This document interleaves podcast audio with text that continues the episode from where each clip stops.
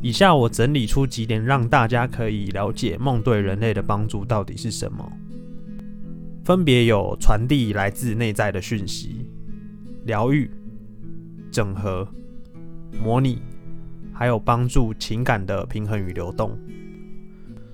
欢迎收听来聊身心灵，我是节目主持人 Steven 普森。这个频道会跟大家聊一些跟身心灵还有灵性有关的话题。我会用自己对这些话题的主观感受去诠释与表达我的想法，所以没有绝对的对与错。如果听完有任何的问题，或是想交流讨论的，也欢迎到下方资讯栏的粉砖私讯留言哦。今天要跟各位聊的话题是梦可以帮助我们些什么，以及梦对人类的意义与价值是什么。这一期的话题会比较。大开脑洞一点，如果不相信的话，就可以把它当做故事听听就好。在理性科学作为主流的这一个时代，我们往往会忽略梦对人类的重大的价值。我们会认为梦境只是一个毫无章法逻辑的剧情或是画面，并没有太多可以供我们参考及利用的价值。可是，如果把它摆到身心灵的领域来看，就完全不是那么一回事了。以下我整理出几点，让大家可以了解梦对人类的帮助到底是什么。分别有传递来自内在的讯息、疗愈、整合、模拟，还有帮助情感的平衡与流动。第一个，我们先来聊聊来自内在讯息的传递。这个内在的讯息涵盖的范围有点广，又可以分成几个部分来讲。呃，我先讲跟我们生活比较贴近的，顺便帮各位复习一下。上次有一集在聊信念的时候，有提过一个概念，就是每一个人都有一个更大的自己。姑且就先给他一个名称，叫做内我。如果最近生活上遇到一些困扰或是一些难题想要解决的话，内在的机制就会被启动。内我会透过梦境去告诉你这个解套的办法。举个例子来说，假如最近有两个你觉得不错的男生在追你，然后两个你都非常喜欢，不晓得要选哪一个。如果这时候你是真心的想要谈恋爱的话，那我就非常有可能会透过梦去告诉你选哪一个会比较好。再来，梦境也是一个跟多次元互动的媒介。这边解释一下什么叫多次元。我们现在生活的物质宇宙叫做三次元，那相对于三次元以外的时空或宇宙，我们都通称它叫多次元。像是不同平行宇宙的自己，就是属于多次元的一部分。假如我们现在是一个工程师，但是在梦中我们却看见了当健身教练的自己，或是当心灵老师的自己，很有可能就是因为透过梦境。我们打开了这一个路径，发现了不同时空的自己。所以，如果啊在梦里面梦到自己隔壁的伴侣是不同人的话，也不用担心啦，并不是因为你外遇了，很有可能是在另外一个时空的自己、平行宇宙的自己选择了跟其他人结婚，而不是跟现在这一个对象。好，除非你梦见的是自己劈腿啊，或脚踏两条船，那另当别论啊。有时候在梦中，我们也会不小心看见过去或未来的转世。站在多次元的角度来看，整个意识整体的运作，其实没有所谓封闭的系统。所有的意识之间彼此都会互相暗示与渗漏的，只是因为我们意识的焦点非常强烈的被锁在物质的肉体上，所以在我们醒着的时候，会自动挡掉许多来自多次元的讯息。接着来聊下一个功能，叫做疗愈。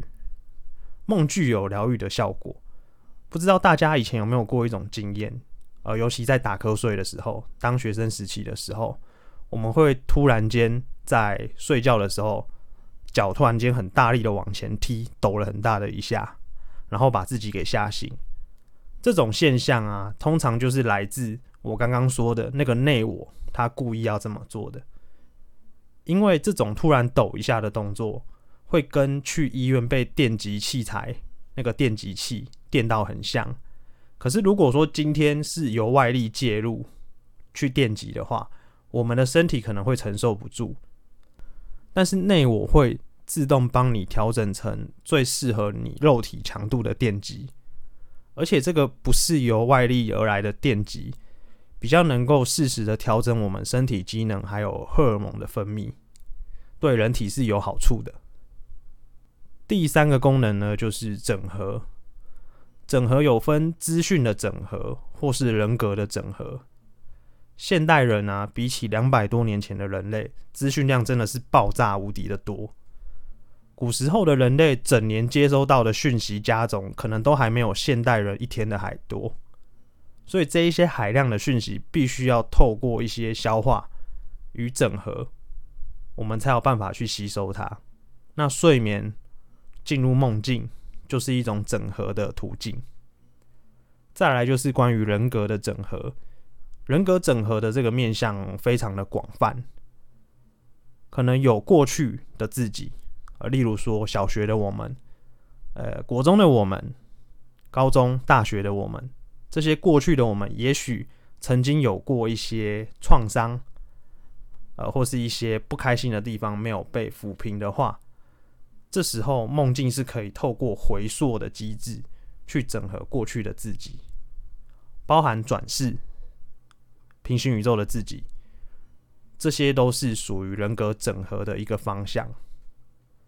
如果说放在灵魂的角度来看啊，其实这一些转世的自己、过去的自己、平行时空的自己，全都是一体的，都是我们自己。只是碍于我们现在有肉体，所以会把这一些所有的自己都画上界限，切割成不一样的人格。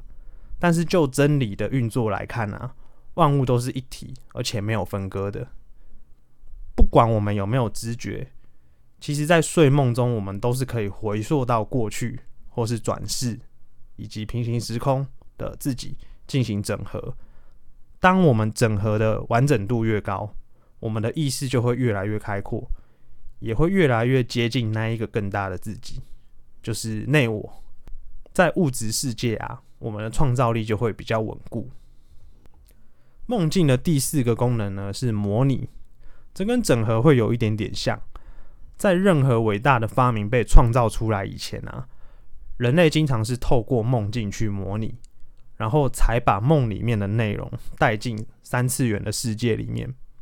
就像飞机在被发明之前，人类是先透过做梦或是想象自己在飞。在多次元梦里的世界产生出这一些实像以后，然后才慢慢随着时间跟科技的发展，把这一些存在于梦里面的想象的画面发明出来。有些运动员在进行训练的时候也是，他们在练习学新的动作的时候，可能再怎么努力的练习都没有办法成功，可是经常会是在睡了一觉之后，隔天莫名其妙就学会了。我有一个朋友也有类似的经验。他在开会的前一天会先做一个开会的梦，然后梦里面他在跟自己的员工开会。虽然不一定知道梦里面开会在讲什么，可是隔天他进去公司开会的时候，他的简报却会异常的顺利。这就是其中一个梦的功能。梦的第五个功能呢，就是帮助我们情感的流动与平衡。大家应该很难否认，现代人虽然物质生活的水平进步非常多。我们可以享受科技带来的便利，而且食物的取得也比古人简单的多。我们比古人更容易生存下去，但是我们过得不一定比较开心跟快乐，因为随着工业革命以后，人类的社会产生巨大的改变。我们从农业社会进入到工商业社会，许多人生的抉择跟考量都会跟利益挂钩，所以我们经常在盘算哪一些决定对自己的利益会比较好。往往就会压抑了我们内心真实的感受。当我们经常这样做的时候，就会需要有个管道可以消化掉这一些负面的情绪。然后梦刚好就是消化负面情感的管道之一。有时候我们做梦，除了看到剧情跟画面之外，还会有情绪跟感受掺杂在其中。如果今天的梦让我们产生恨、恐惧、焦虑或是无力的感受，很多时候是因为我们在过去人生当中我们遇到这一些感受都选择压抑或是忽略掉，但所有的感受都必须要被表达或是流动。如果我们真心渴望自己要开心快乐的话，那我听到了你的声音就会介入帮忙，透过梦来帮助你流动掉这一些负面的情感，让它不再继续累积。这时候梦就达到了帮助我们流动与平衡负面的情感。但如果真的累积太多的时候，梦有时候也会消化不完。所以这时候除了透过梦，我们可能还需要自己透过别的方式。去流动跟消化掉这些情感，这个以后如果有机会的话，再录节目分享一些实际的方法给大家。好，今天的话题呢，我们就聊到这边，先告一个段落。接下来我会再制作一集关于解梦的番外篇，来教大家怎么去帮自己解梦。